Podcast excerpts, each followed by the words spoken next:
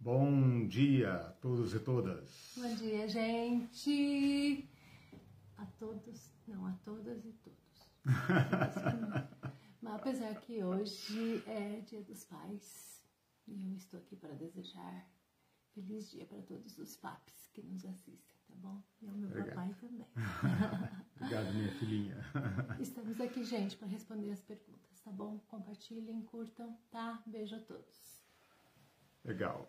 Bom dia, então. Sejam todos bem-vindos, bem-vindas. Feliz Dia dos Pais para todos os pais, para as mães que também fazem o papel de pais, para Exatamente. os pais que já se foram, como o meu, em memória deles, do que foram na nossa vida, do que acertaram, do que erraram também com o nosso, nossa, nosso amor.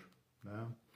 Eu acho que ser pai é uma das coisas que mais nos aproxima do, do divino, né? Essa, esta, não sei nem como dizer, esta arte, esta possibilidade né, de gerar uma vida, de cuidar de um ser humano, de encaminhar um ser humano na vida, é algo que nos, que nos abre para, para Deus.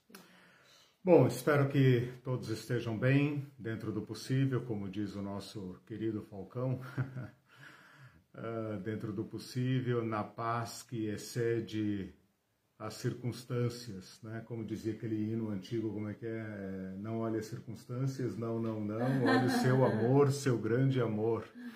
O amor de Deus está presente e isso é o melhor que temos. Meus queridos e queridas, nós estamos hoje na aula número 28. Tenham paciência, tenham ânimo para, né, tomem fôlego aí para a gente continuar nesta longa caminhada que deverá ir até o final de novembro. Uh, nós estamos estudando uh, o Apocalipse agora, o conteúdo do Apocalipse por temas. Significa dizer que ao invés de seguir a ordem do livro, a, a, a organização do livro, eu analisei o conteúdo e o uh, dividi, o organizei por cinco temas principais. Então, é uma abordagem sistemática. Os temas que nós estamos estudando são Jesus Cristo, ou Cristologia, né, como se chama na, na teologia, Igreja, ou Eclesiologia, estudo da Eclésia, Eclesiologia, depois vamos estudar é, o reino de Deus, depois vamos estudar ah, o sistema de dominação, que o Apocalipse chama de besta, depois vamos estudar os julgamentos, os eventos ah, de juízo que o livro nos apresenta. Para cada um desses temas eu reservei um número de aulas. Para Cristologia eu elegi três retratos no capítulo 1, no capítulo 5 e no capítulo 19. Portanto, já cobrimos essas três aulas. Foram as aulas 25, 26 e 27, tá? Hum. Então, para quem não tem tempo de estudar o Apocalipse uh, nesta extensão que nós estamos propondo, você pode uh, uh, estudá-lo por sessões, né? Por exemplo, as aulas 25, 26 e 27 tratam do Cristo como revelado no Apocalipse. A partir de hoje, e por cinco ou seis aulas, não sei ainda muito bem, por cinco ou seis aulas, eu vou apresentar para vocês, nós vamos estudar juntos aqui, o tema da igreja.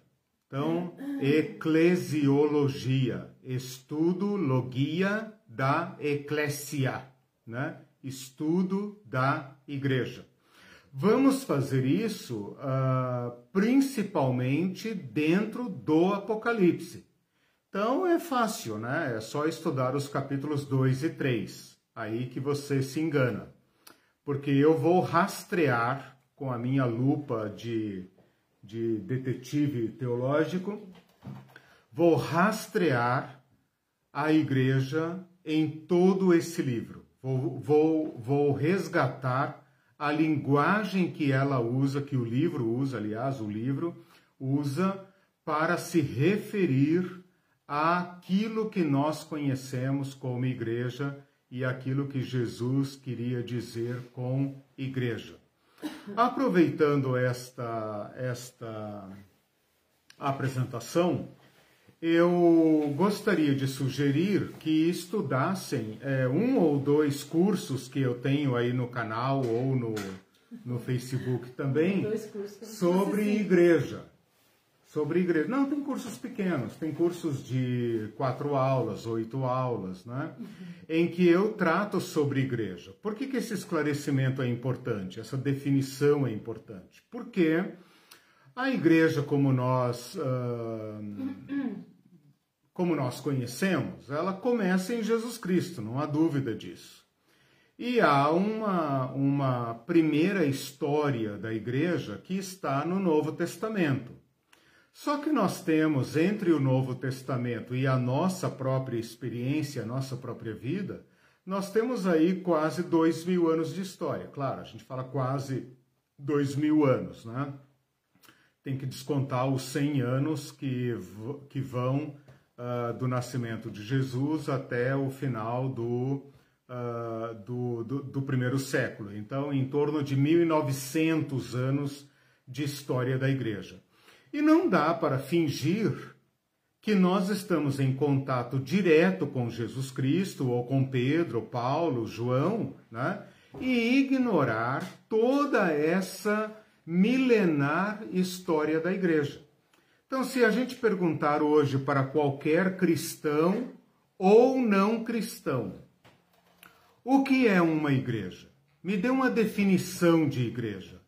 Ele vai ter que uh, uh, buscar uma resposta ou teórica nas escrituras, teológica nas escrituras, ou histórica da sua própria da sua própria experiência, da experiência da sua igreja, se ele está na igreja ou não está na igreja, se ele gosta, não gosta, se ele entende ou não entende. Uh, como isso é inevitável, esta bagagem histórica da igreja, nós precisamos então aqui de uma definição de termos, né? Quando a gente fala assim, a eclesiologia é o estudo da igreja, qual é a abordagem que nós estamos fazendo? Né? Nós vamos estudar a teologia bíblica. Se for teologia bíblica, nós temos que pensar a igreja como está no Novo Testamento. Se for uma teologia sistemática, a gente vai ter que entrar pela história da igreja e, e pesquisar os teólogos ao longo da história da igreja uh, e com o apoio de outras disciplinas. Se for uma teologia histórica, nós vamos ter que consultar a história da igreja. Né? Se for uma teologia católica, uma teologia protestante, uma teologia pentecostal, nós vamos ter que buscar as respectivas fontes da história da igreja. Então, eu estou fazendo essa introdução apenas para que vocês percebam como não é fácil lidar com esse tema. Voltando então agora à proposição deste curso, eu quero uh, abrir com vocês hoje esse segundo tema, o tema da igreja, dentro do Novo Testamento. Então, já delimitei o que, que eu quero uh, estudar sobre igreja a igreja como é apresentada no Novo Testamento, teologia bíblica. E, e, teologia bíblica não significa que as outras teologias não sejam bíblicas. Teologia bíblica é aquela que lida com o texto canônico. Tá? É minha área uh, principal de pesquisa. Eu sou um teólogo bíblico, não sou um teólogo sistemático. Né? Sou um teólogo bíblico. Ou seja, minha principal fonte de pesquisa é o texto uh, como se encontra no Novo Testamento. Mas eu não estou apenas fazendo uma análise bíblica da, uh, do tema da igreja. Eu estou estudando o tema da igreja não dentro do Novo Testamento apenas, mas fechando ainda mais o foco para estudar a igreja no livro do Apocalipse. Então, essa é a nossa delimitação. Né? Quem está acostumado com a linguagem da metodologia científica ou com a linguagem da faculdade, né, da, dos TCCs, das pesquisas, sabe que ao apresentar um tema, você tem que apresentar a delimitação. Né? Então, a minha delimitação é teologia bíblica, portanto, dentro dos limites do Novo Testamento. Mas dentro da teologia bíblica e dentro do Novo Testamento, delimitar ainda mais, ou de forma mais específica, o tema no livro do Apocalipse. Então, nós vamos lá, né, agora, para o livro e verificar quais porções das Escrituras do Apocalipse tratam da igreja. Se você tem uma leitura, um certo conhecimento da, uh, do livro de Apocalipse, você fala, ah, moleza, moleza, basta estudar os capítulos 2 e 3, bem estudadinho, né? Que vai dar tudo certinho, como dizem os mineiros, né? Tudo certinho né? A igreja está lá nos capítulos 2 e 3. Eu, como um teólogo treinado, né, modéstia à parte, né, e um cético por natureza, vou dizer, será? Então, é, essas minhas incredulidades né, me metem em cada enrascada que vocês não imaginam. Né? Que eu falo, não, não pode ser. Mete as pessoas porque... Porque a teologia do Tim LaHaye, do, do, do Hal Lindsey, a teologia fundamentalista, a teologia dispensacionalista, quer nos fazer crer que uh, a Igreja de Jesus Cristo uh, está uh, abordada no livro de Apocalipse apenas no, nos capítulos 2 e 3. Né? No capítulo 4, que nós não estudamos ainda, lemos, mas não estudamos ainda, o capítulo 4 começa assim: Olhei depois destas coisas, depois destas coisas, eles dizem, depois da era da igreja, olhei e eis não somente uma porta aberta no céu, como também uma voz que dizia para mim: sobe para aqui. Segundo Tim LaHaye, Hal Lindsey e Companhia Limitada, isso aqui é nada mais, nada menos do que o arrebatamento. Então, a porta aberta no céu é o arrebatamento. E a voz de Cristo, ou a voz do céu, dizendo: sobe para aqui. Ora, eles fazem uma abordagem assim. Se os capítulos 2 e 3 falam da, Bíblia, da, da igreja, a igreja, segundo eles, os capítulos 2 e 3, as sete igrejas, representam as igrejas da história. Não são as igrejas lá da Ásia, são as eras da igreja. Então tem a era da igreja Tiatira, a era da igreja de Sardes, a era da igreja Filadélfia, eles acham aqui a reforma, tudo isso, né? Nós estamos sem dúvida alguma na última era da igreja, porque o arrebatamento é iminente, Todos nós estamos é, vivendo a, a, a era da igreja da Laodiceia, e então batemos no capítulo 4 e abre-se uma porta no céu e uma voz que diz: uh, uh, sobe para aqui, e os vencedores subiram. Ficaram aí os deixados para trás, né? os deixados para trás, e os ímpios, né? os iníquos. Os iníquos. Os iníquos. Os né? ficou. É, os iníquos ficou. E aí, cara, a consequência disso é a, é a seguinte: do capítulo 4 até o capítulo 19, que nós já estudamos, do cavaleiro que vem, né? Etc. Estudamos domingo passado, né? O cavaleiro que vem, seguido uh, de uma grande multidão e tal. Do capítulo 4 até o capítulo 19, portanto, é, 19 menos 4, 15 capítulos, né? 14 capítulos, tirando o capítulo 1, 2 e 3, uh, ah, não tem a ver conosco. Ou seja, para que estudar o Apocalipse? Basta assistir o Deixados para Trás né? e, e, e boa. Né? Eu estou fazendo uma abordagem, obviamente, completamente oposta a esta. Né? E como eu tenho dito desde o começo que a maioria de nós foi formada por esta teologia fundamentalista, dispensacionalista, vale a pena então uh, uh, sairmos completamente desse trilho né, e fazermos uma abordagem que caminha por outros trilhos completamente diferentes. Mesmo que no final desse curso você fala, cara, eu prefiro Tim LaHaye, eu prefiro o Raul Lindsay. Beleza, pelo menos você não será mais inocente. Mas, mas eu fiquei de cara quando eu descobri que você me falou que só por causa dessa expressão sobe para que sobe é o arrebatamento. Claro, mas é assim que funciona a, Porque o fundamentalismo. João e, e... Mas João representa a igreja.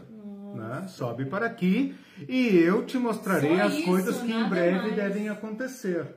Né? Então é aquele negócio, né? Um erro puxa o outro, puxa o outro uhum. e vai. Uhum. Bom, eu então pedi para vocês para estudarem uh, os capítulos 2, para lerem né, os capítulos 2 e 3, tá? Nós vamos gastar duas ou três aulas, ou seja, metade do, do, do, do, do período proposto para o estudo da igreja. É claro que eu vou gastar nos capítulos 2 e 3, né? Uh, mesmo discordando da abordagem fundamentalista, você há de convir que proporcionalmente nós temos aqui muito material. É claro que é a maior sessão eclesiológica, né? Você já entende o que significa isso? Eclesiológica da eclesiologia da igreja no livro. Então é óbvio que para falar sobre Igreja no Livro, nós temos que nos deter nos capítulos 2 e 3. Tá, então tá? hoje é capítulo capítulos 2 e 3. Nós vamos ficar parados, estacionados aqui. Não, calma. É que ela já, ela já ouviu. É, ela é a minha cobaia, então ela já ouviu algumas das minhas. Eu testo nela Porque primeiro. Eu, se falo, eu que digo se faz é, sentido ou não. É, né? se ela faz uma cara estranha, eu falei, caramba, vou ter que ir por outro caminho. Bom, uh, depois que nós sairmos desse, dessa sessão, daqui duas aulas por aí, aí então eu explico uh, por onde eu vou achar a igreja. Por enquanto eu não vou falar, né? Depois, quando eu colocar aqui o, o, o, as anotações né, na, no site, você vai perceber que eu já fiz aqui uma pesquisa prévia e já elenquei algumas uh, algumas porções do Apocalipse, porções menores, obviamente, uh, que tratam da igreja. Uh, o, o, uma justificativa para esta abordagem, primeiro, é recuperar todo o conteúdo do Apocalipse para nós, ou seja, resgatar a relevância do curso. Né? Segundo, obter então a, a, a, o consolo, a exortação, toda a mensagem do, do livro de Apocalipse. Né? Então acredito que será é, muito proveitoso para, para todos nós. Bom, vamos lá então. Tudo bem até aí? Tudo bem. Vamos lá então aos capítulos 2 e 3 de Apocalipse.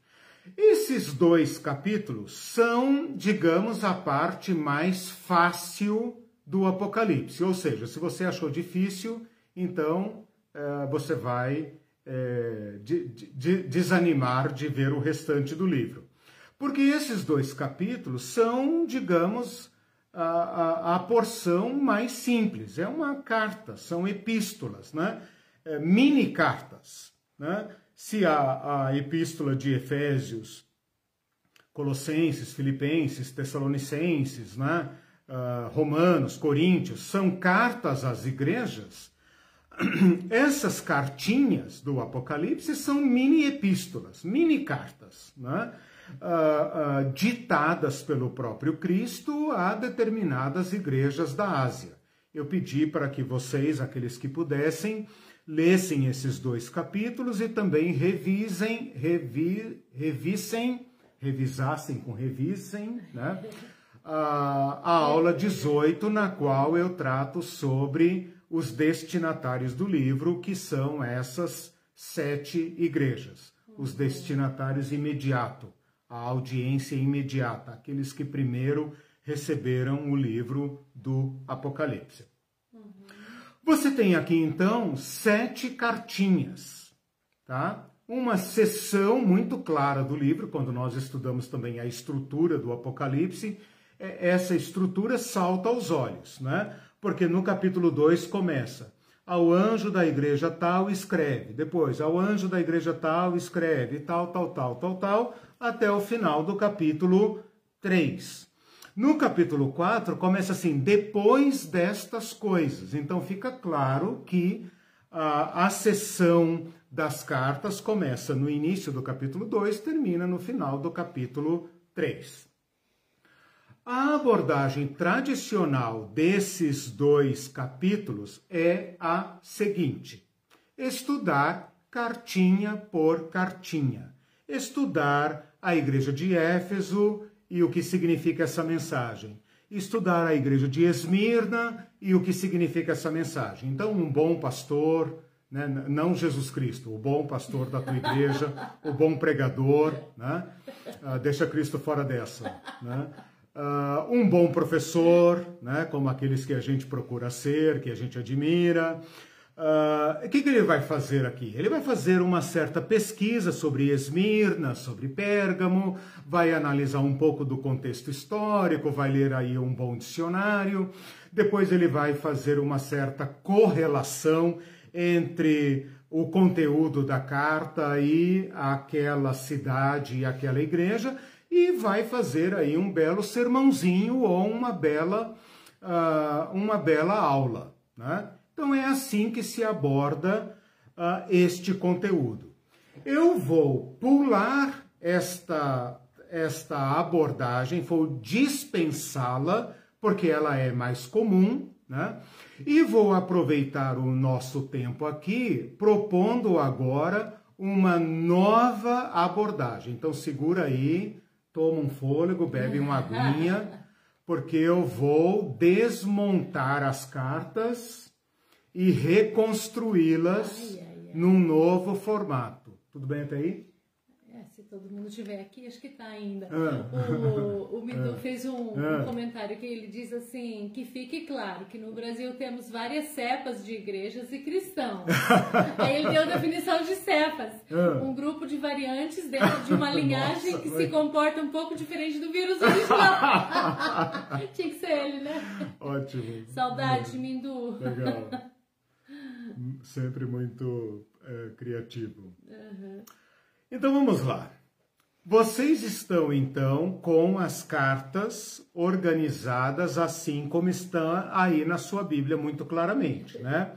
Éfeso, capítulo 2, do versículo 1 ao 7. Um, uh, Esmirna, do versículo 8 ao 11. Pérgamo, do 12 ao 17. Uh, a carta de Tiatira é a mais comprida, vai do versículo 18 até o 29. Depois o capítulo 3, não precisa anotar nada disso, está tudo muito claro na Bíblia, né? Toda a Bíblia tem título, então Todo é muito fácil. É, é, tem que ter Bíblia na mão, material de, de aula, né?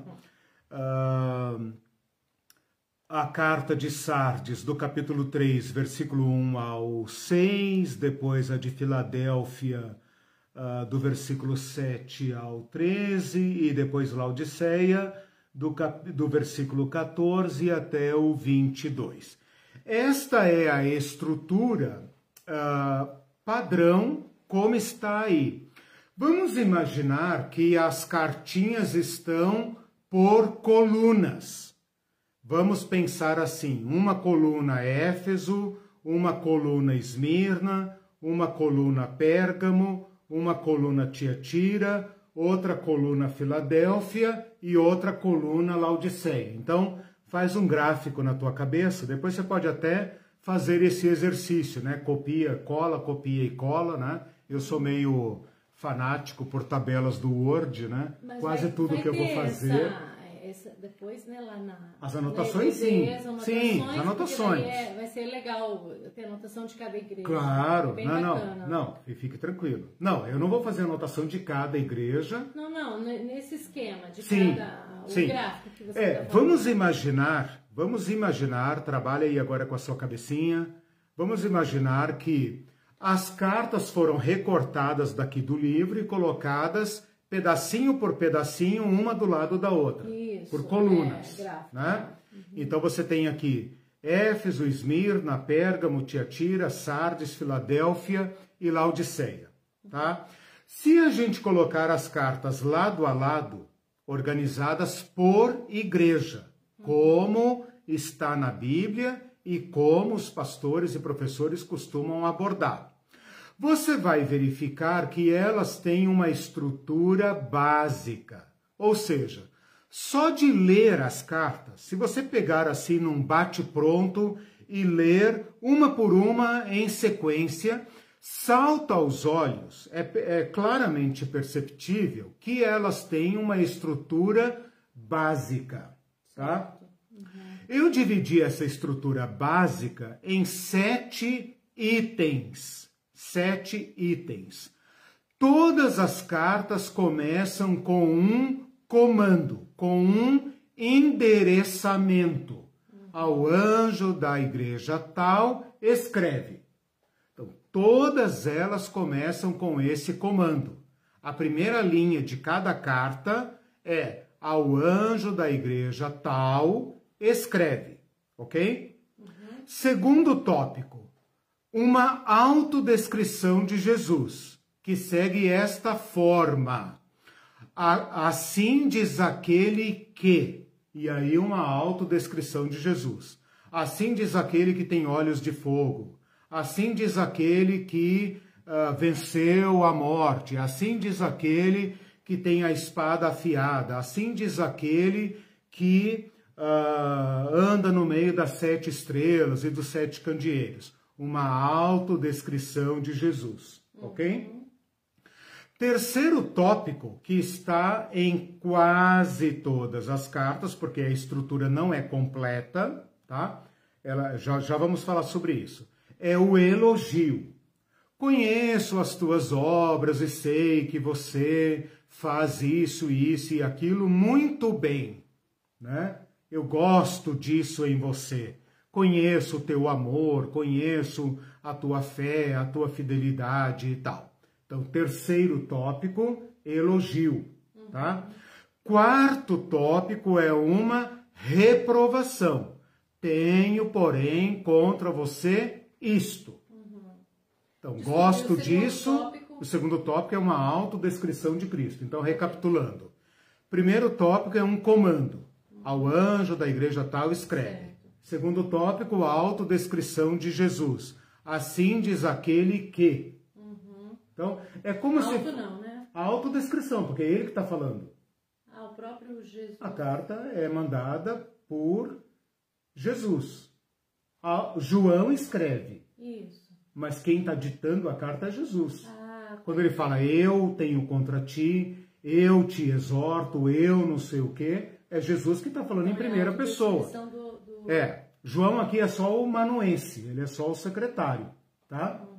São as únicas cartas é, ditadas é, especificamente por Jesus, né? Certo? Não é como, como as epístolas que Paulo escreve. Eu, Paulo, né? Apóstolo de Jesus Cristo. Aqui não, aqui é o próprio Cristo, né? Bom, vocês não escrevem carta, então vocês não entendem disso, né? Eu sou da época, eu sou da época que escrevia carta, né? Então você escreve ao fulano de tal, né? Isso é o endereçamento, é o comando, né? Ah, Assim diz aquele que, então eu, né? Eu, eu, eu, Eliseu Pereira, RG, eh, CPF, papapá, papapá, Escrever né? au- não, uma carta não, aí no caso já é uma carta formal, né? Os também advogados, os advogados sabem disso, né?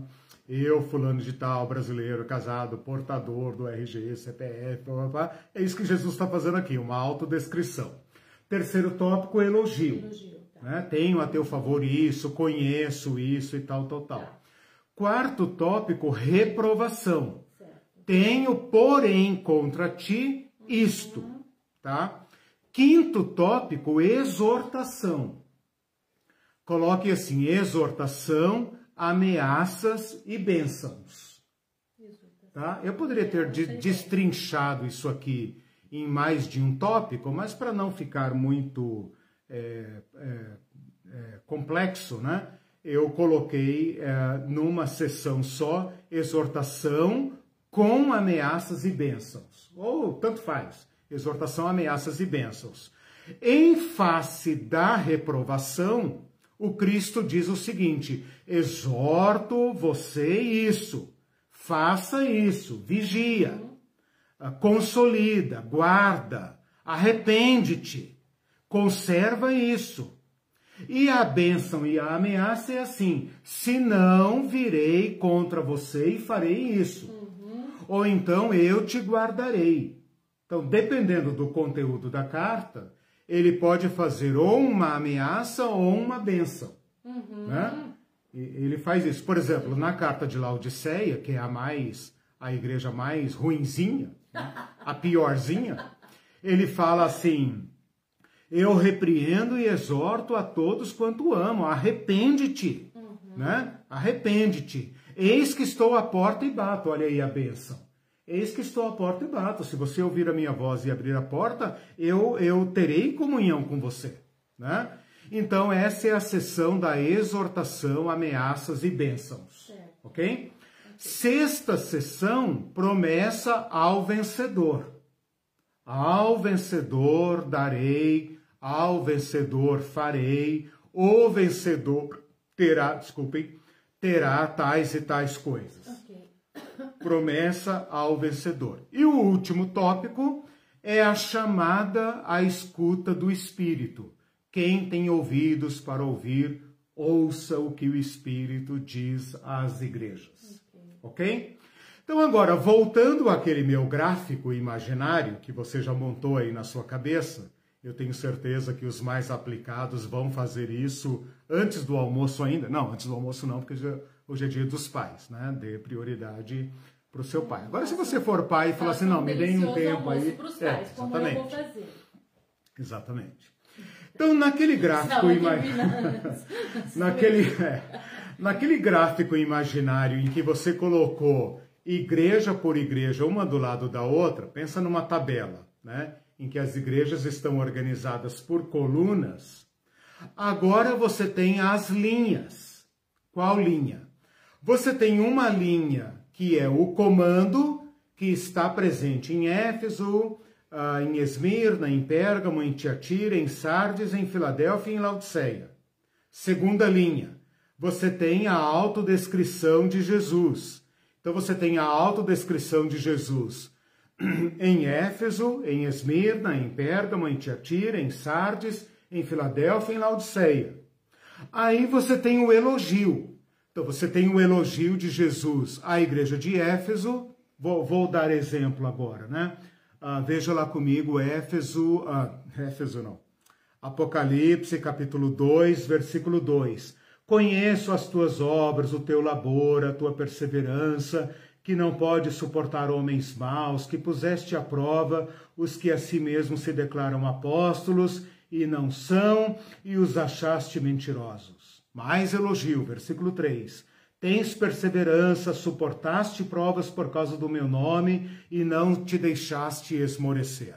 Está aí o elogio à igreja de Éfeso. Tem elogio à igreja de Esmirna, tem elogio à igreja de Pérgamo, tem elogio na igreja de Tiatira, tem elogio na igreja de Sardes, na igreja de Filadélfia tem elogio, na igreja de Laodiceia não tem. Então, se você estiver seguindo a minha linha, você vai ver que tem um versículo, um ou dois versículos, para cada igreja com um elogio. Quando chega na igreja de Laodiceia, não tem elogio. Então, nesse caso, esse item da carta de Laodiceia está vago. Vago, está em branco. Se você estiver fazendo uma tabela, você vai ver que aquela célula está vazia, ok? Uhum. Passamos então para a linha da reprovação. Então vamos lá em Éfeso, versículo 4. Tenho, porém, contra ti que abandonaste o, o, o teu primeiro amor. Tenho, porém, contra ti isso. Tá? Vamos para a igreja de Esmirna. Não tem reprovação. Não tem reprovação. Esta, na carta de Esmirna, essa célula está em branco, tá? Então, na carta de Esmirna não tem reprovação. Vamos ver na carta de Pérgamo. Olha lá, versículo 14. Tenho, todavia, contra ti uh, isto. E fala aí o que, que ele tem contra a igreja de uh, Pérgamo. Na igreja de Tiatira, vamos lá, versículo 20. Sempre a mesma estrutura, né? Sempre a mesma estrutura. Olha lá, igreja de Tiatira. Tenho, versículo 20, capítulo 2, versículo 20. Tenho, porém, contra ti isto. Então tá aí a reprovação da igreja de Tiatira, tá? Uh, na igreja de Sardes, vamos ver ali o que, que ele tem. Eu estou com a minha tabelinha aqui. Reprovação. É, Conheço as tuas obras, que tens nome de que vives e está morto. Aqui na igreja de Sardes, os tópicos estão presentes, mas está invertido. Tá? É Ele faz a reprovação primeiro e o elogio depois. Tá? tá? Então, está invertido. Na igreja de Filadélfia, vamos ver onde é que está a reprovação. Não tem. Então, outra igreja que não tem reprovação. A igreja de Esmirna não tem reprovação e a igreja de Filadélfia não tem reprovação. Na igreja de Laodiceia tem reprovação, né? Conheço as tuas obras, que nem és frio nem quente, quem dera fosses frio ou quente, tal, tal, tal. Assim, porque és morno, e aí ele vem com a, a, a exortação, ok? Uhum.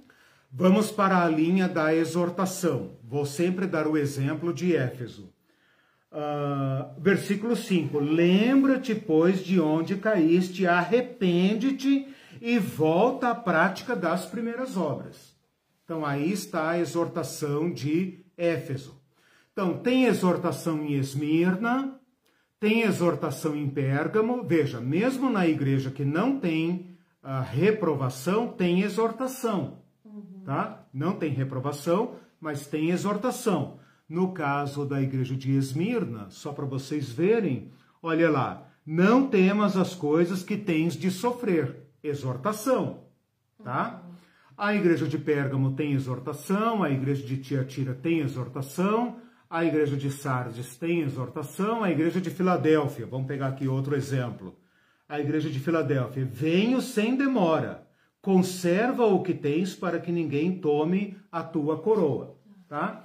E a igreja de Laodiceia também tem, obviamente, exortação. A exortação é a seguinte: aconselho-te que de mim compres ouro refinado pelo fogo para te enriqueceres, vestiduras brancas e tal, tal, tal. Ok?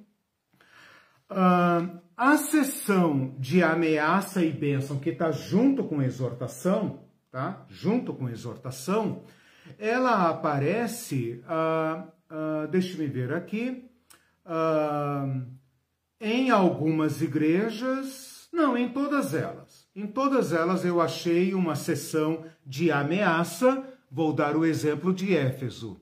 Se não, aqui está a ameaça. Se não, venho a ti e moverei do teu lugar o teu uh, candeeiro. Não, desculpa, eu falei que todas as igrejas têm, não. É, toda igreja tem ameaça ou bênção. Uhum. Né? Ameaça uhum. ou bênção. Eu fiz, acho que, acho que eu falei promessa. Mas não é. Junto com a exortação tem ameaça e bênção. Tá? Uhum. Ameaça e bênção. Ah, às vezes, né? Uh, não, todas. Todas têm, ok. o meu esquema aqui está tá bem detalhado. Depois vocês vão ver a minha tabela. Se não, venho a ti e moverei do teu lugar o teu candeeiro, caso não te arrependas. Né? Então, ele fez aqui uma ameaça à igreja de Éfeso. Tá?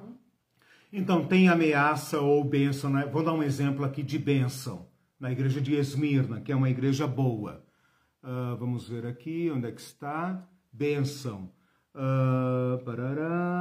Ser fiel até a morte e dar-te-ei a coroa da vida. É uma bênção.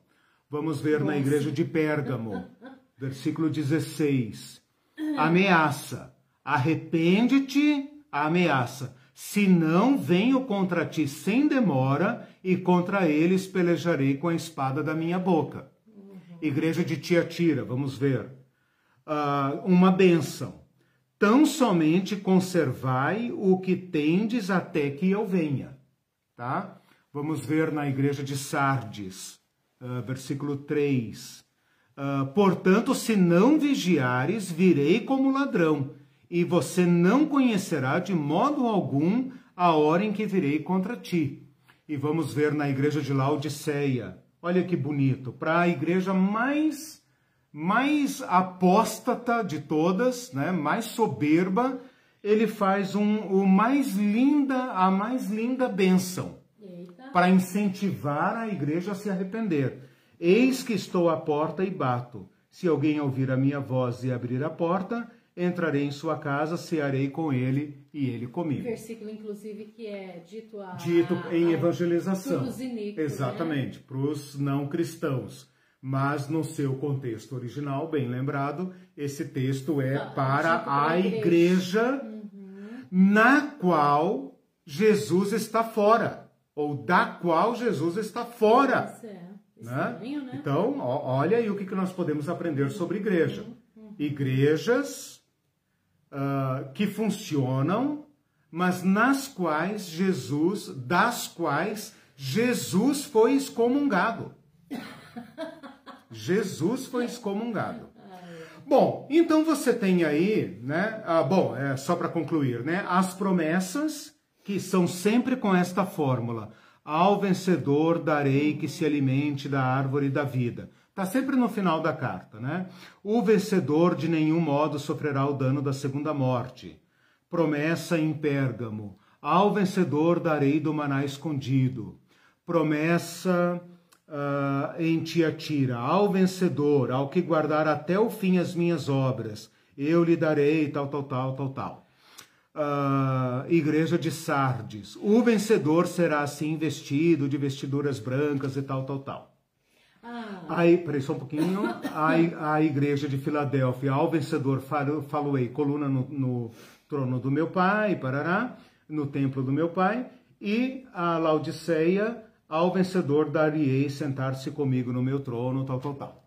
Ai, Irisane, como hum. você disse que Jesus estava ditando, uhum. ela falou, seria psicografia essas não, cartas? Não, não, não, porque João está perfeitamente consciente uh, interfere no texto e tal. Não, a psicografia continua uh, completamente afastada. Uh, a, a, a nossa teologia não conhece o êxtase que subverte a autonomia e a consciência da pessoa. Uhum. Isso não existe. Profetas, né? é. A psicografia é um fenômeno em que a pessoa, o médium, né, o meio é apagado, né, e a mente sobrenatural é que se põe no lugar. Este fenômeno é completamente estranho uhum. às escrituras e à história da igreja. É, é um fenômeno é, que não não ah, não se comunica, né? Não não tem expressão na nossa teologia. Uhum. Né? Para deixar claro. É, é, isso é muito importante, uhum. porque ah, hoje acontece de pessoas que têm transes na igreja. Né? Uhum. Eu sou de tradição pentecostal, conheço muito bem o fenômeno pentecostal. Uhum. Né? Meus pais eram da Assembleia de Deus e a minha primeira infância, eh, na minha primeira infância, convivi com o pentecostalismo clássico uhum. dos anos 70. Então, uhum. conheço bem o fenômeno. Né?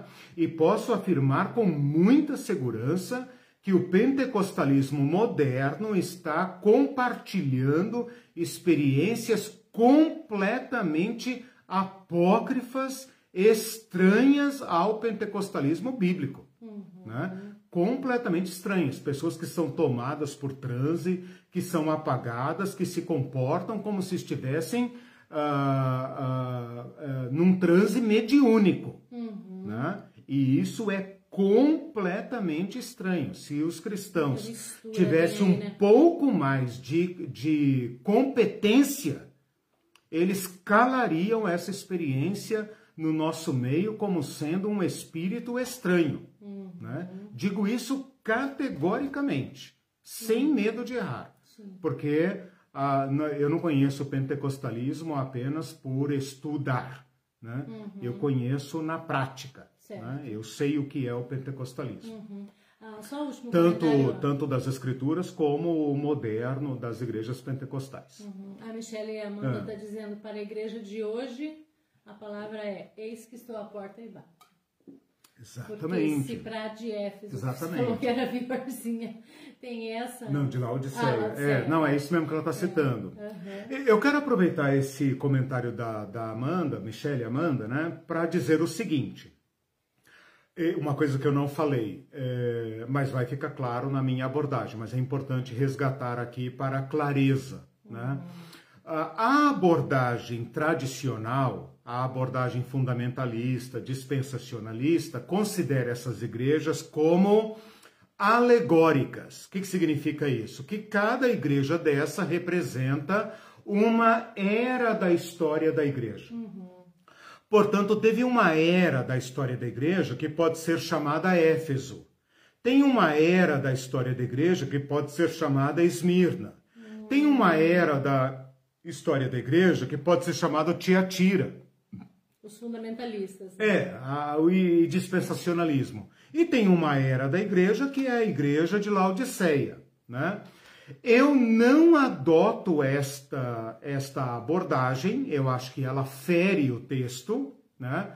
Ela, ela, é- esse é um dos maiores problemas do fundamentalismo, né? Ao se pretender a fidelidade ao texto, acaba transgredindo o texto e impondo ao texto que eles querem afirmar. Primeiro, eu estou obedecendo o texto. Essas cartas foram escritas para estas igrejas. A igreja de Éfeso, a igreja de Esmirna, a igreja de Pérgamo e tudo mais. Elas existiram na história e essas realidades, o conteúdo dessas cartas se refere a estas igrejas. Bom, significa então dizer que nós não temos nada que ver com essas cartas? Não. Então aí entra a minha proposta. É uma proposta justa, biblicamente fundamentada, que é a seguinte: ler estas cartas como nós lemos quaisquer outras cartas da Bíblia. Ora, por que, que nós lemos Tessalonicenses? Certo. Por que, que nós lemos a carta de Tito? Por que, que nós lemos a carta aos Hebreus? Por que, que nós lemos a carta aos Filipenses? Se eram questões das Se as deles. epístolas. Exatamente. Nós não temos problema com carne sacrificada a ídolo, mas mesmo assim nós lemos Coríntios. Né? Nós Nós não temos problema. né? É, não temos problema com escravidão, por exemplo, servidão. Uhum. O que, que nós fazemos com o conselho de Paulo dizendo: vós, escravos, obedecei vossos senhores como a Cristo? Uhum. Ha, nós não. Nós não trazemos isso para nossa mercado de trabalho, embora alguns tragam. Ah, mas- É, exatamente. Mulher ser submissa ao seu marido, né, Amanda? Ora, por que, que nós temos que fazer hermenêutica desses textos? A mesma coisa estou propondo para estas igrejas aqui, né? Para a leitura destas cartas. E quem acha que você está falando sério sobre esse, assistam lá o. Ora, bolas, leia. As, as lives sobre Sim, isso. Sobre mulher feminismo. livre sim, né? Mulher Eu livre, sou a sim, minha é. interpretação Tá aí na sobre página, viu, gente? É, a minha interpretação sobre as instruções apostólicas para marido e mulher são radicais, né? O R Uhum. chega a ser triplo, assim, radicais, né? É o que eu digo. É, radicais. É, bom, então é essa a proposta que eu queria fazer, né, em, é, ao, ao ensejo desta, deste comentário da Amanda, né, fazer esse, esse comentário. Veja, a carta de Esmirna foi lida em Éfeso. A carta de Pérgamo foi lida em Tiatira. Por quê? Porque elas circularam no mesmo livro. Certo. E a chamada final é sempre no plural. Ah, quem tem ouvidos, ouça o que o Espírito diz às igrejas.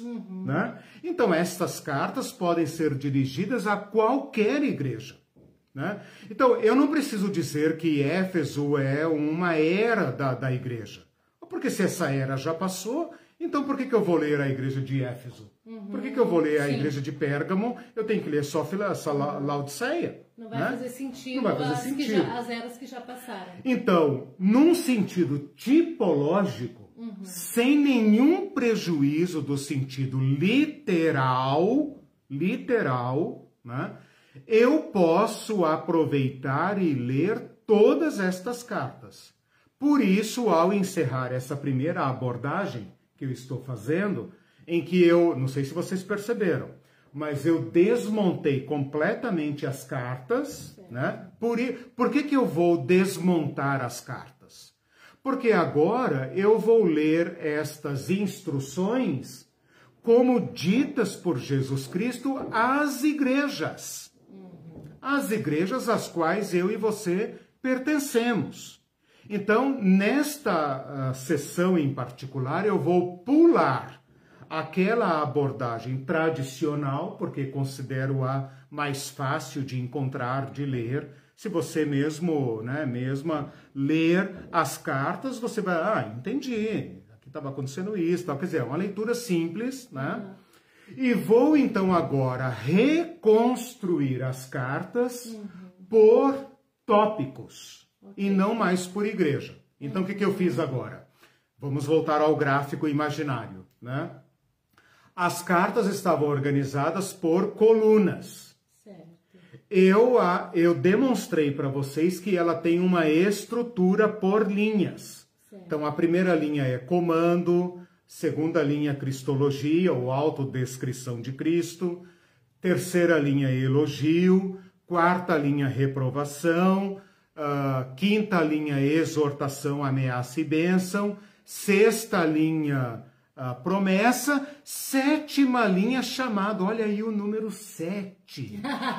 Não, brincadeira, não tem nada a ver. Então agora eu posso apagar as colunas uhum. e capturar o texto por linha. Então o que, que eu vou fazer agora? Vou apagar as colunas e fazer um mesclar célula, né? Quem, quem manja de Excel e de Word já entendeu o que eu vou fazer, né? Uhum. Vou captar numa, numa linha só e reconstituir o texto uhum. de modo que eu vá agrupar.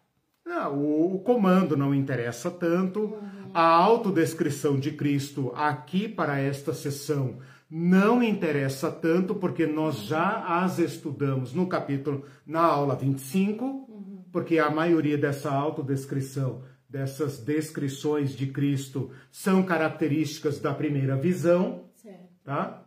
Então, a, as características, se você colocar em linha, você vai perceber que as características de Cristo, quase todas, remetem à visão do capítulo 1. Certo. Por exemplo, vou dar um exemplo para ficar claro. Uh, olha a carta de Éfeso. Assim diz aquele que conserva na mão direita as sete estrelas e que anda no meio, no meio dos sete candeeiros. Onde é que está essa visão das sete estrelas e dos sete candeeiros? No capítulo 1 de Gênesis. Tá? Vou pegar aqui a segunda carta. De Gênesis. De Apocalipse, desculpa, segura, segura que o negócio vai ficando feio agora. Uh, de Apocalipse. Às vezes as, os arquivos aqui se misturam e daí sai coisas assim absurdas. né? É, olha só, na carta de Esmirna. Assim diz o primeiro e o último que esteve morto e tornou a viver. Onde é que está o primeiro e o último que tornou a viver? Na visão do capítulo 1 de Apocalipse. Okay. Olha a carta a Pérgamo. Uh, assim diz aquele que tem a espada afiada de dois gumes. Hum. Onde é que está a espada afiada de dois gumes? No capítulo 1, na, na, visão, que nós estudamos na aula 25. É, de Apocalipse, tá? não de, de Apocalipse.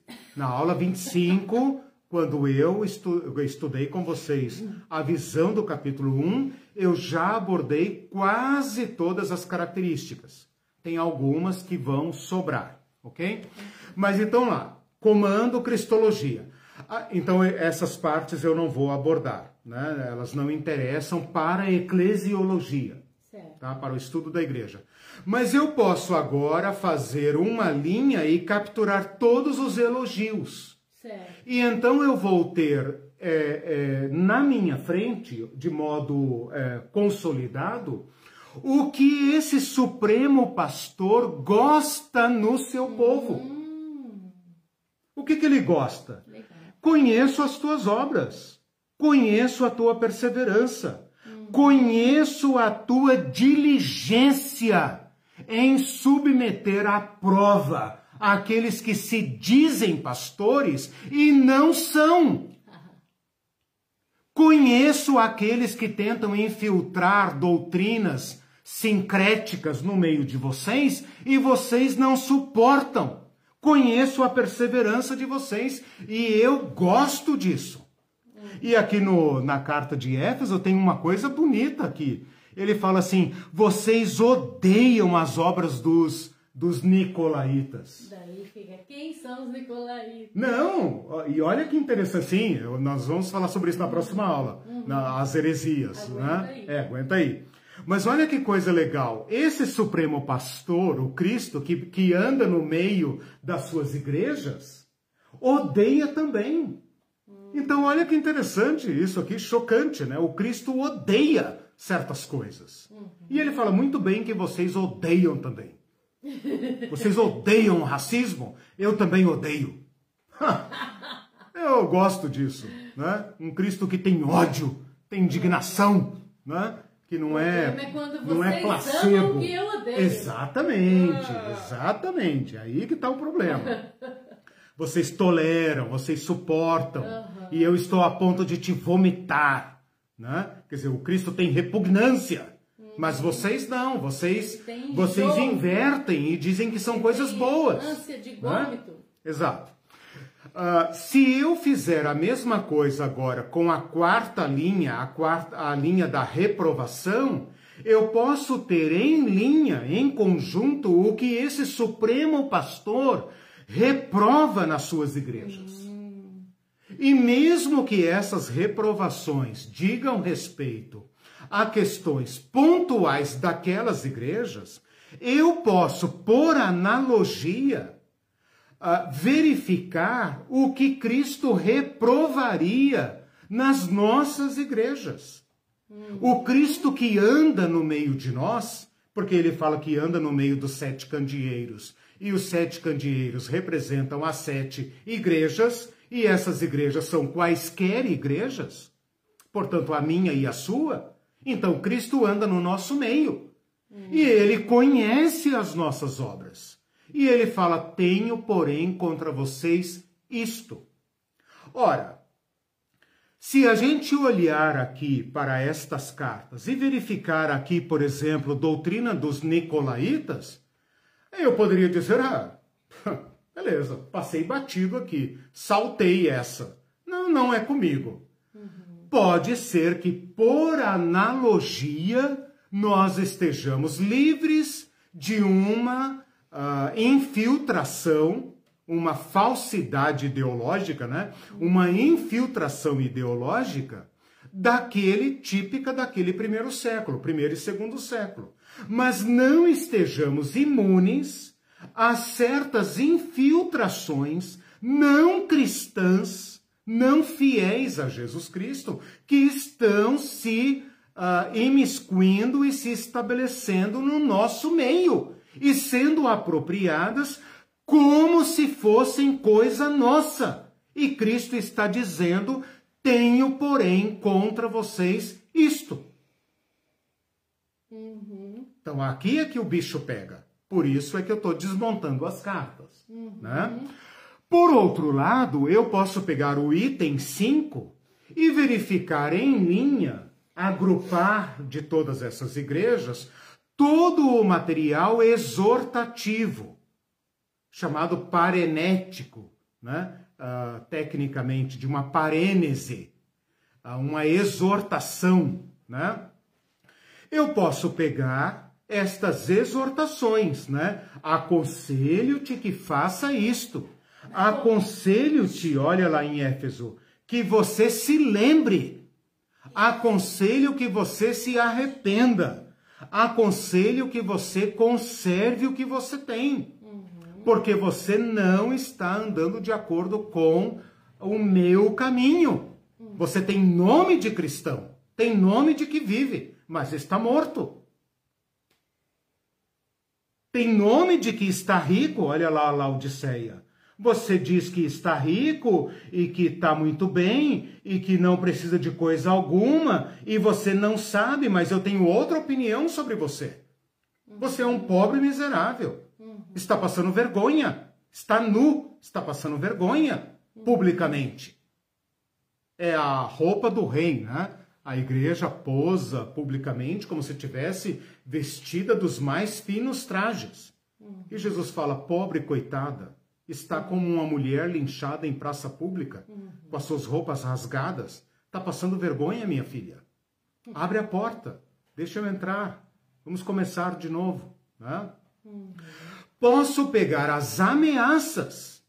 Sim, este Supremo Pastor faz ameaças ao seu povo. Eu sei que nós não gostamos disso, mas ele faz ameaças.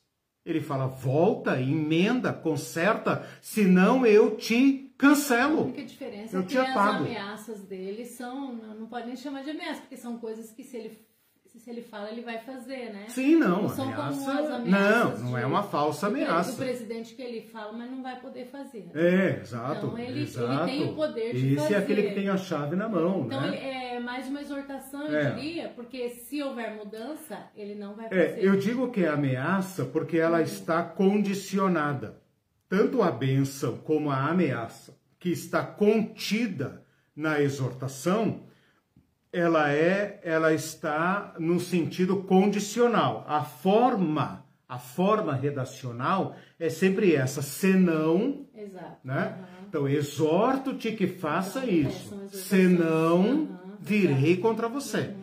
Então, este, esta ameaça está condicionada. Uhum. Condicionada. Né? Os crentes inventaram uma tese segundo a qual Uh, nós podemos pintar e bordar, né, eles não falam isso com essas palavras, obviamente, que está tudo Mas certo.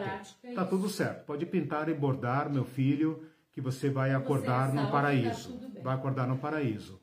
Bom, uh, eu sei que tem textos que podem dar esta, esta impressão, uhum. mas vocês compraram a minha proposta e agora eu vou mostrar as letrinhas miúdas, né? Uhum eu estou estudando com vocês a igreja nos limites do Apocalipse.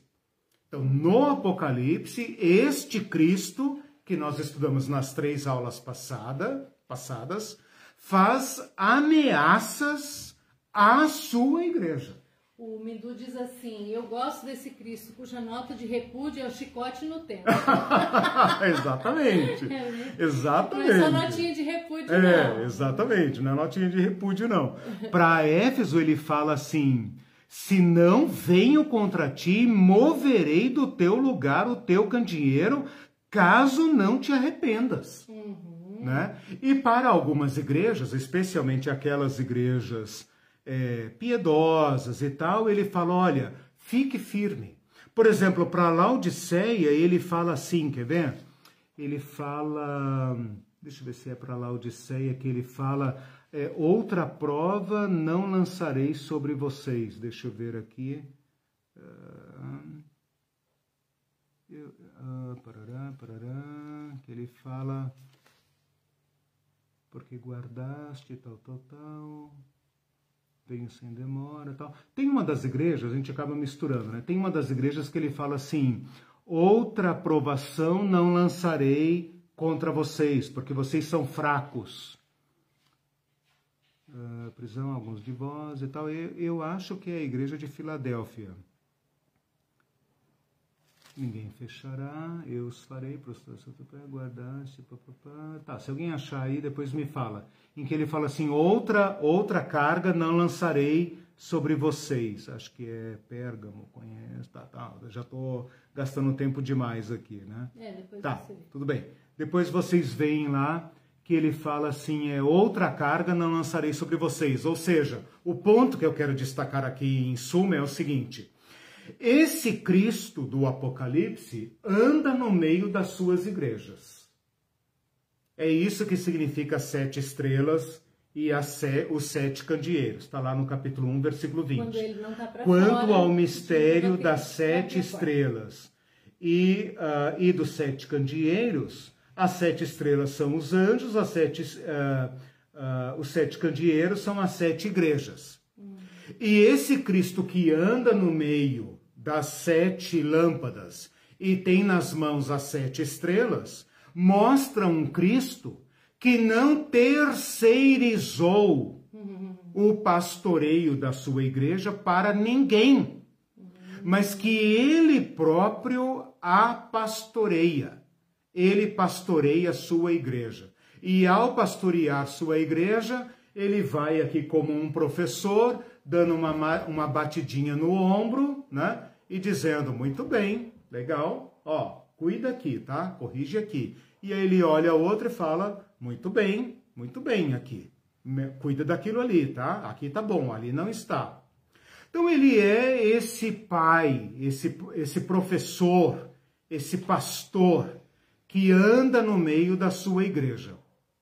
E quando ele percebe situações graves, ele fala, como disse o Mindu, né, com o rei no lombo, dizendo: Olha, aqui é muito sério. O que ele fala para Laodiceia, ele fala: Estou a ponto de te repugnar. O que ele fala para Éfeso é muito grave. Estou a ponto de apagar o teu lugar. Igrejas morrem. É, o, Igrejas morrem. o Silvio achou o versículo. Ah, sim. É, é 2, 24. Tia Obrigado, obrigado, obrigado. Ah, legal. Outra carga não jogarei sobre vós. Obrigado, Silvio. Outra carga não jogarei sobre vós. Legal. Né? Olha que interessante, um Cristo que fala alguma coisa está para acontecer e eu não vou impedir. Aguente firme. Aguente firme.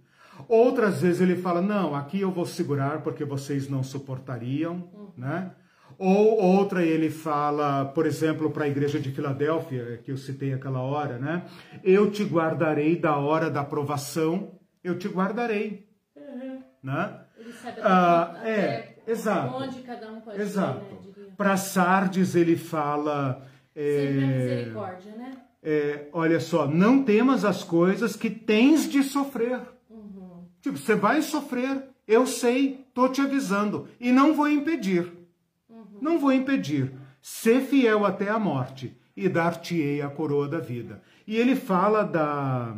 ah, na igreja de Pérgamo, ele fala o seguinte: conheço o lugar em que você habita, que você não negou o meu nome. Ainda nos dias do, do Antipas, que talvez tenha sido um presbítero da igreja, ou um pastor, ou quem sabe um, um simples testemunha, ele fala: Meu fiel, minha testemunha, que ele foi morto no meio de vocês. Quer dizer, é uma igreja que conhece o martírio. E esse Cristo que caminha no meio da igreja não poupa a igreja do martírio, Uhum. Tem que levar em mas passa com ela o martírio. E ainda chama de dentro dela vencedores. Tem que levar em conta outro contexto, né? Porque foi, Isso. tem que lembrar que os destinatários primeiros são eles, né? Sim, claro. Veja bem, o que, que nós temos até agora? Nós temos então agora a- os tópicos das cartas agrupados. A partir disso, nós podemos fazer diversas análises. Né? Por exemplo, nós podemos verificar igrejas que são eh, precárias, igrejas que são fortes, igrejas que estão correndo perigo, por exemplo, a igreja de Éfeso e a igreja de Laodiceia estão correndo perigo caso não se arrependam. Então, igrejas correm perigo caso não se arrependam. né? Ah, nós temos igrejas que são muito aprovadas, que Jesus fala: olha, vocês se acham fraquinhos, vocês se acham é, é, é, discriminados aí no meio da sua cidade, fica firme. Eu conheço. Para mim, vocês são fortes. Olha aqui para a igreja de, de ah, Filadélfia. Você acha que você tem pouca força, mas você é forte. Para a igreja de eh, Esmirna, ele fala assim: conheço a tua pobreza, mas você é rico. E na igreja de Laodiceia, a igreja de Laodiceia fala assim: Eu sou rica e não preciso de nada. E Jesus fala: é errado, você é pobre e miserável. Ou seja, não tem nem noção do verdadeiro Não estado. tem noção, não tem autopercepção. A igreja pode cair numa vaidade tão grande, numa arrogância, num orgulho tão grande, que ela não tem percepção de si. de, de seu verdadeiro estado. O, o, o Celso fez um comentário Sim, interessante. bem-vindo de volta, Celso. Ele diz assim: o grau de desobediência e inclinação a praticar o mal atingiu um nível tão grande na Uhum, igreja, uhum, falando da igreja sim, brasileira, sim. a ponto de evangélicos históricos e pentecostais proclamarem jejum a um presidente que mata o próprio povo. Exato. A igreja Exato. brasileira, talvez, mesmo recebendo uma carta de Cristo, talvez continuasse nesse caminho de Ah, sim, perdição. sim. Que daí entra nesse- nessa que você está falando, não tem conhec... não tem noção do, do não seu tem, próprio não estado. tem noção. E Não normalmente, quando a gente não tem noção do nosso estado, a gente critica quem está em um estado diferente do nosso. né? Claro,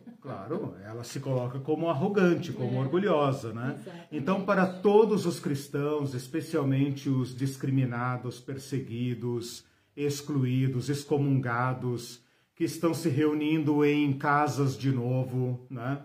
Ah, essa é uma palavra do daquele que diz: Conheço as tuas obras, conheço vocês. Vocês são zelosos nisso, mas vocês estão com um problema aqui. Cuidado, né? Cuidado aqui. Né? E para igrejas triunfalistas, igrejas ricas, poderosas, o Espírito Santo pode estar dizendo: vocês se acham o tal? Eu vou te dar um conselhinho. Primeiro abre a porta, né? Vamos primeiro sentar à mesa. Vamos primeiro conversar, porque a situação de vocês é gravíssima. Vocês me dão nojo. Vocês me dão repugnância, né?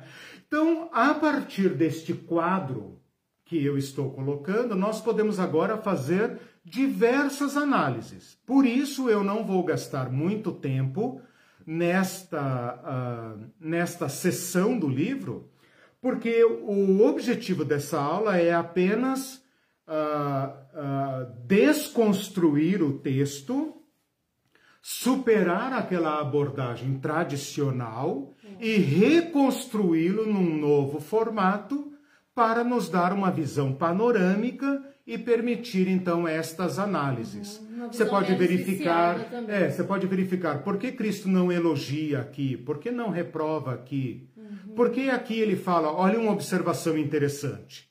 Nas três primeiras cartas, ele fala primeiro da promessa, ele fala primeiro a promessa ao vencedor e por último ele faz a chamada. ah, peraí, não, desculpa. Ah, deixa eu ver aqui como é que está a ordem. N- primeiro ele faz a chamada, quem tem ouvidos para ouvir, ouça. Depois faz a promessa ao vencedor.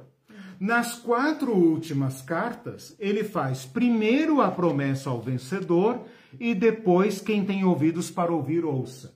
A gente fica se perguntando por quê. Né? Então, esse tipo de análise você pode ah, fazer. Né? Ao remontar os itens, os tópicos, você pode pensar, por que aqui ele inverteu? Né? Por que, que aqui ele foi direto para bronca? Depois ele falou, é, eu gosto disso em vocês, mas por que ele foi direto para bronca? Né? E quando ele ah, não faz alguma reprovação, será que essa igreja tem tudo certo, tudo perfeito? Existe igreja perfeita? Né? E quando ele não faz elogio, existe igreja eh, completamente apóstata? Ora, a toda a igreja ele chama vencedor. De toda a igreja, ele chama vencedores. Então, Cristo insiste com todas as igrejas. Ele insiste com todos. Né? Ok. A, a Michelle tem uma pergunta. Ah, Em Apocalipse, Deus mostra que interferiria se quisesse. Eu tenho um pouco de dúvida sobre isso. Gosto de pensar no Salmo 23 que ele não me faltará. interfere sim, interfere sim. Não sei se eu entendi essa questão da interferência. Ah, a questão do Salmo 23 é legal aqui porque eu eu tô é, recuperando, né? Tô invocando a ideia do Cristo pastor, né? Então, a, a, gente costuma pensar, talvez até por uma herança católica, que Cristo delegou o pastorado a homens e, quem sabe, mulheres. Né? Ele delegou. Então, o Papa é o pastor de Cristo na terra né? e aqueles a quem ele reconhece. Nós, como somos protestantes, dizemos: não, você cuida da tua igreja, nós cuidamos da nossa e nós temos nossos próprios pastores. Mas não conseguimos escapar da ideia que nossos pastores e pastoras são esses homens e mulheres ungidos, ungidas, que exercem uma autoridade pastoral sobre nós. Uhum. No Apocalipse, bem como em todo o Novo Testamento, essa figura não existe. Uhum. O que existe é um Cristo que pastoreia. Então nós saltamos essa terceirização uhum. e, e de novo colocamos Cristo no lugar de pastor. Então a ideia do Cristo pastor é essa ideia do Salmo 23, né? Uhum. E o Senhor é o meu pastor, uhum. Né? O Senhor me guia, o Senhor me conduz e tal, junto com o seu rebanho, né? Agora, essa questão da interferência que a Amanda coloca, eu vou responder assim de acordo com o que eu entendi, se não for você faz ali a sua réplica, né? Mas uh, eu, eu, eu invoco aqui a soberania de Cristo, que interfere ou não na sua igreja segundo a sua soberania que é tão soberano ao ponto de interferir ou não, segundo o que ele achar melhor. Então, se a gente olhar para as sete cartas, nós vamos ver igrejas em que Cristo uh, não interfere, por exemplo, para proteger sua igreja do martírio. E quando ele fala ao vencedor, eu quero ver se a gente reserva uma aula daqui duas semanas especificamente para falar das promessas. Uhum. Olha a ironia contida aqui. Toda a carta termina com um chamado ao vencedor. Ao vencedor. Esses vencedores que Cristo chama de vencedor são os vencidos. São os derrotados. Então, Cristo interferiu aqui ou não interferiu? Né? Cristo protege a sua igreja ou não protege a sua igreja? Né? Porque a, a, o livro do Apocalipse vai mostrar em diversas situações, e isso está em consonância com a, o ensino do Novo Testamento, que a igreja de Jesus Cristo caminhará pelo caminho de Jesus Cristo. E que o martírio faz parte desse caminho. Certo. Então, os vencedores, os vencedores no Apocalipse uh, são os vencidos. Aqueles a quem o mundo venceu. Isso é bem interessante. Aqueles a quem o sistema de dominação massacrou. De uma forma ou de outra. Psicologicamente, emocionalmente, espiritualmente, fisicamente, massacrou. Esses são os vencedores. Então, essa nota, essa nota, aqueles que o sistema não suporta. E o sistema não suporta um, um que o contradiga, que o resista. O sistema não pode suportar não um porque um que levantar a cabeça e dizer, disser um só Senhor, uma só fé, ele representa para os demais a liberdade. E a liberdade é um problema, um problema para o sistema de dominação. Uhum. As igrejas muito facilmente aderem ao sistema de dominação e passam a ser o falso profeta do sistema de dominação. Nós vamos ver isso no capítulo 13. O capítulo 13 mostra para nós uh, o sistema de dominação com o seu braço religioso. Então, tudo que nós criamos, até as nossas igrejas, são cooptáveis pelo sistema de dominação que o Apocalipse chama de besta. Uhum. E Cristo chama de dentro desse sistema vencedores. vencedores. Como é que se vence esse sistema? Pelo caminho de Cristo. E esse caminho de Cristo, muitas vezes, significará ser vencido pelo sistema.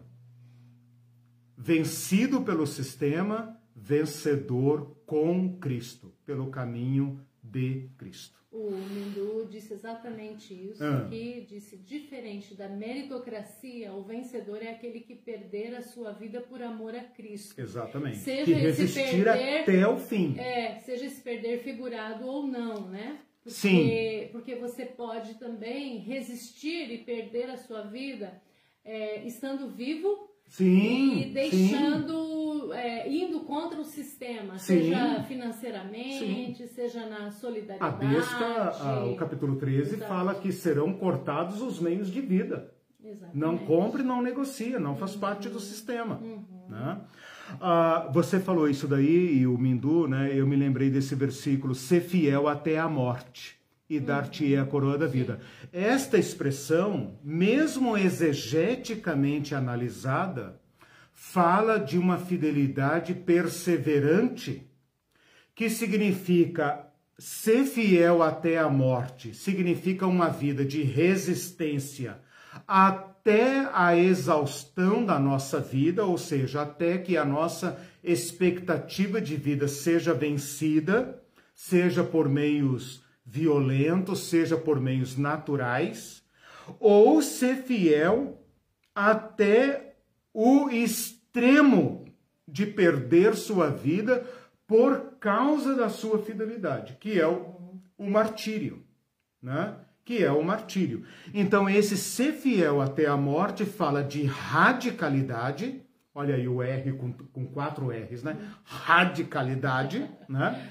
Ah, ou de a resiliência, eu amo a palavra resiliência, a Bíblia não a conhece porque é uma palavra moderna, é, né? Você não teria usado. A Bíblia né? fala em perseverança, uhum. mas eu gosto, amo a palavra resiliência porque é uma palavra uh, uh, que tem um sentido mais rico do que perseverança, que significa usar a energia da adversidade para se fortalecer ainda mais. De modo que o, o, o, o nosso adversário, aquele que odeia o caminho de Cristo, não pode nos uh, uh, derrotar jamais. Por isso se chama em Apocalipse vencedores. Essa palavra vencedor é irônica Irônica, porque para todos os efeitos práticos são os perdedores. Uhum. Se você lembrar da minha aula 18, em que eu falo dos destinatários, são a igreja nesse período já é marginal. Ela já é perdedora em todos os sentidos.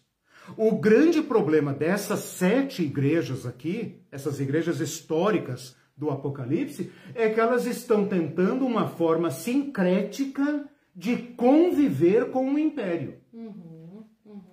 Todas elas estão, numa certa medida, transigindo com uma convivência mais pacífica com o império. Ah, algumas até amam. Tipo, gente, Roma acima de tudo, né? Exatamente. né? Deus acima de todos, eles chamam de Júpiter, nós chamamos de Cristo. Não vamos brigar por causa disso, né?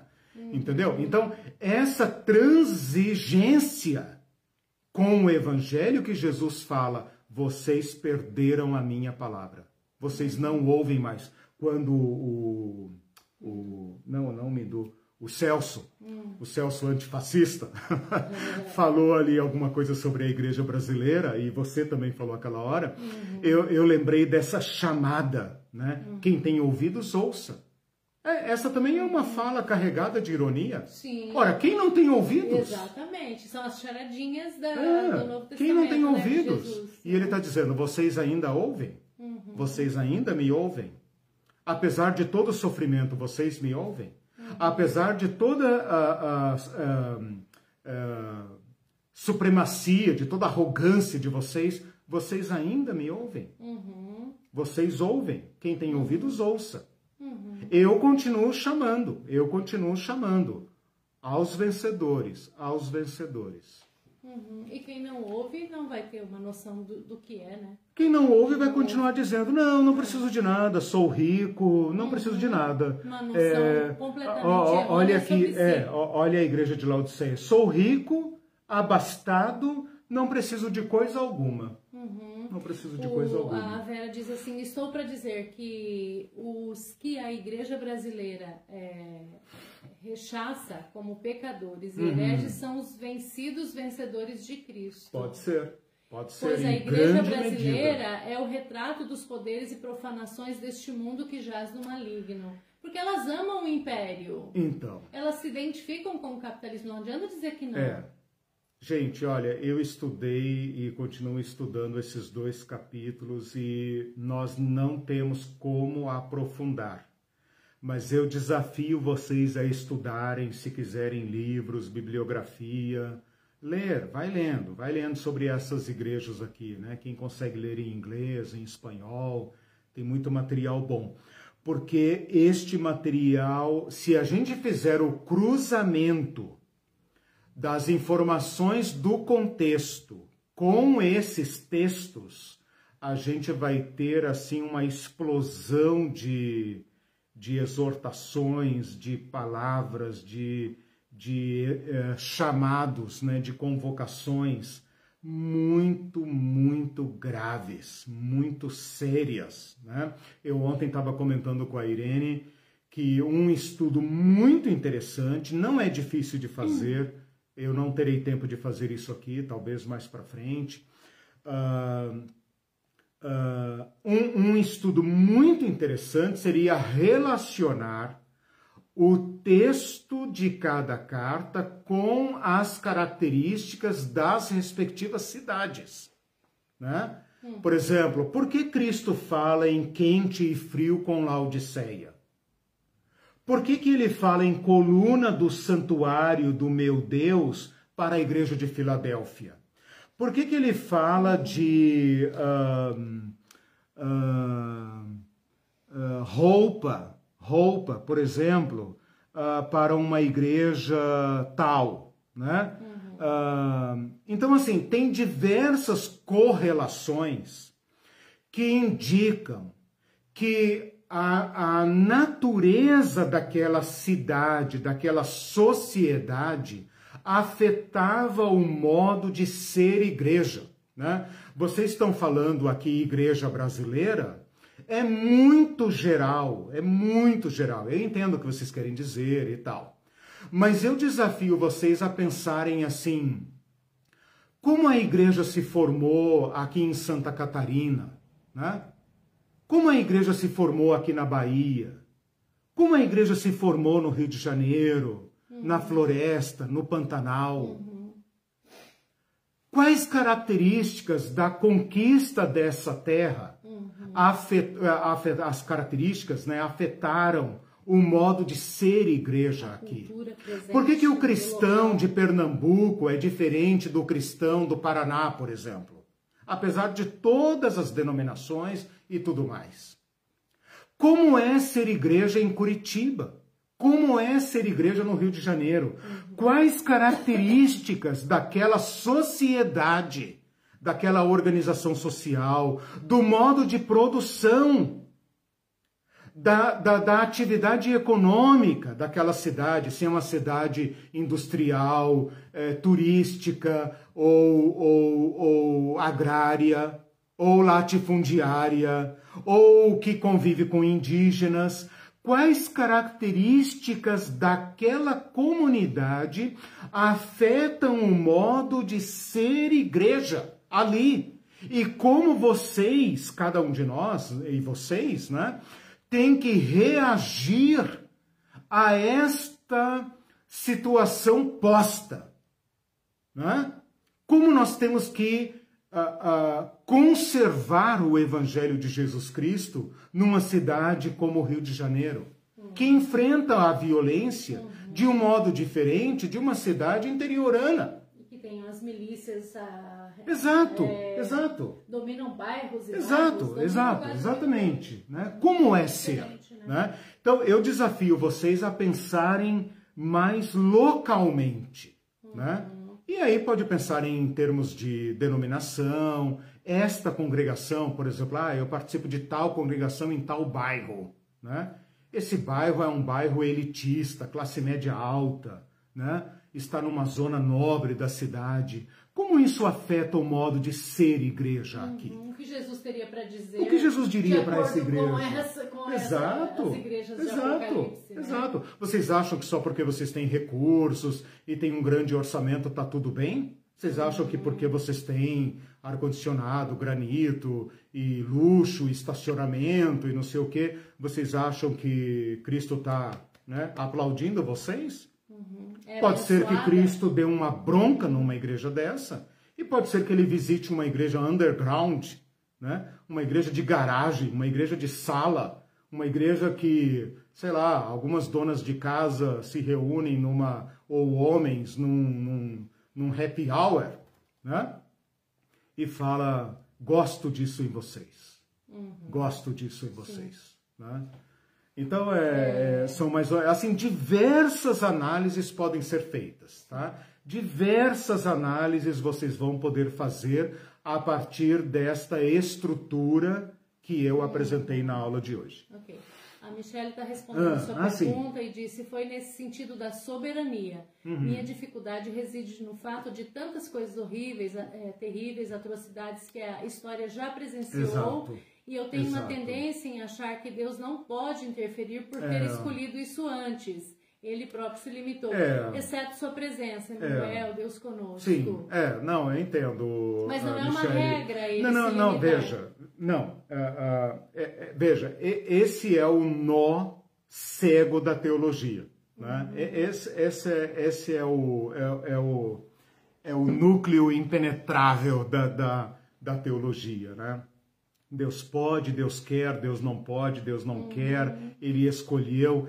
Eu não tenho uma resposta para isso. A, a, a, eu, eu vou, como você foi, para a soberania. Né?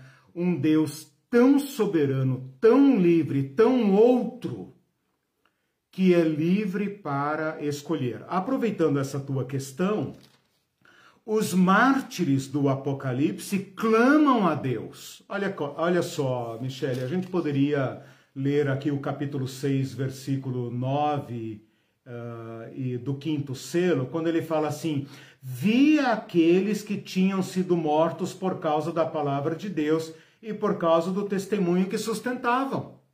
E eles clamam a Deus, dizendo: Ó oh, Senhor, até quando não julgas? Até quando não interfere? E a resposta uh, que dá aqui, uh, deixa eu ver, então a cada um deles foi dada e lhes disseram, nem, Deus nem se digna a responder. Eles falam, ó soberano Senhor, até quando? Essa palavra que grita, né? Na boca de Jó, na boca de Abacuque, ó Senhor, até quando? Hum. Né? E então lhes disseram, né? Acho que Deus falou assim: manda lá uma, um agradinho lá para eles e tal, né? E a resposta. A resposta não agrada, né? Cá para nós, não agrada. A resposta é a seguinte: repousem até que se complete o número dos seus irmãos, que também hão de ser mortos como vocês foram. Cara, o que, que Deus está dizendo aqui? Até que se complete o número. Pelo amor de Deus, então se sabe o número dos que vão ser mortos. E o que você faz é falar para nós: calma e esperem. É, essa angústia, é, é, é, ela, ela vai nos acompanhar de modo. É, é, o, Deus não respondeu isso para Jó, não respondeu para Abacuque, não respondeu, uhum. e, e ela ecoa no, anti, no, no, no Apocalipse, uhum. e só no, no, no escatom é que ele fala: ali não haverá mais pranto, uhum. ali haverá pão ali haverá água, ali haverá vida, ali o Senhor enxugará dos seus olhos toda lágrima. Vocês tiveram que comer seu pão escondido, tiveram que misturar seu pão com lágrimas. Mas vocês foram fiéis e, mesmo assim, não traíram Jesus Cristo. Podem ter se afastado de suas igrejas, podem ter se se afrontado os falsos profetas que havia no meio de vocês, que ensinaram coisas falsas. Mas para mim vocês venceram. E agora vocês são bem-vindos à mesa, aonde há pão, a fruta, a água, a, a, a vida. É, é, essa é a promessa que moveu Jó, que moveu Abacuque, que moveu Abraão e que deve nos mover também. Tem vários comentários para gente terminar. eu parei, parei, parei, parei. o Paulo Costivelli, é, que está nos visitando, é, bem-vindo, ah, Paulo. Ah, legal, bem-vindo. Diz o protestante da reta doutrina da, de Rubem Alves, também é. não é alguém que se sente rico, poderoso, arrogante. Acho algo importante para pensar também. Exato, exatamente. né? A, a, a, quem de nós né, não está livre desta arrogância, né? E como nós continuamos, né? Você citou aí Rubem Alves, né? Ah, como nós continuamos calando nossos profetas. Uhum. Ou eles fazem uma, uma, uma apropriação do sistema, são apropriados pelo sistema, e o sistema sabe pagar e recompensar e promover aqueles que, que falam a, a teologia reta, né? Uhum. reta entre aspas, né? e como a igreja sabe calar. A igreja uhum. cala e continua calando todos os que divergem dela. Sim. E isso é sintomas da bestialidade. Sim.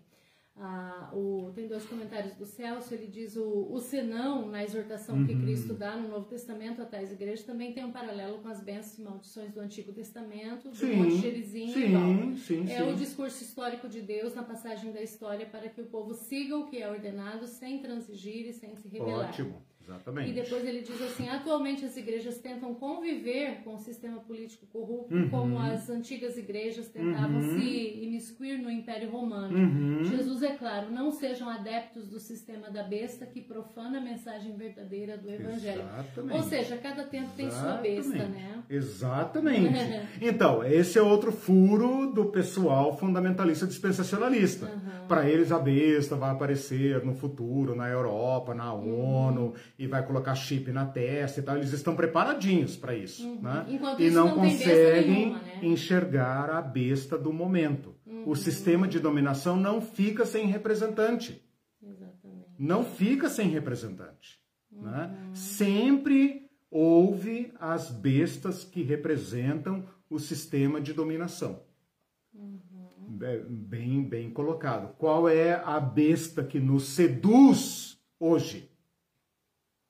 Qual é a besta que seduz a igreja hoje? Enfeitiça a igreja hoje? Porque é isso, é disso que trata o Apocalipse. Uhum. Né? A Elisane disse: essas aulas são tudo que eu precisava ouvir. Gratidão pelo tempo e trabalho Obrigado. que vocês dedicam a nos ensinar.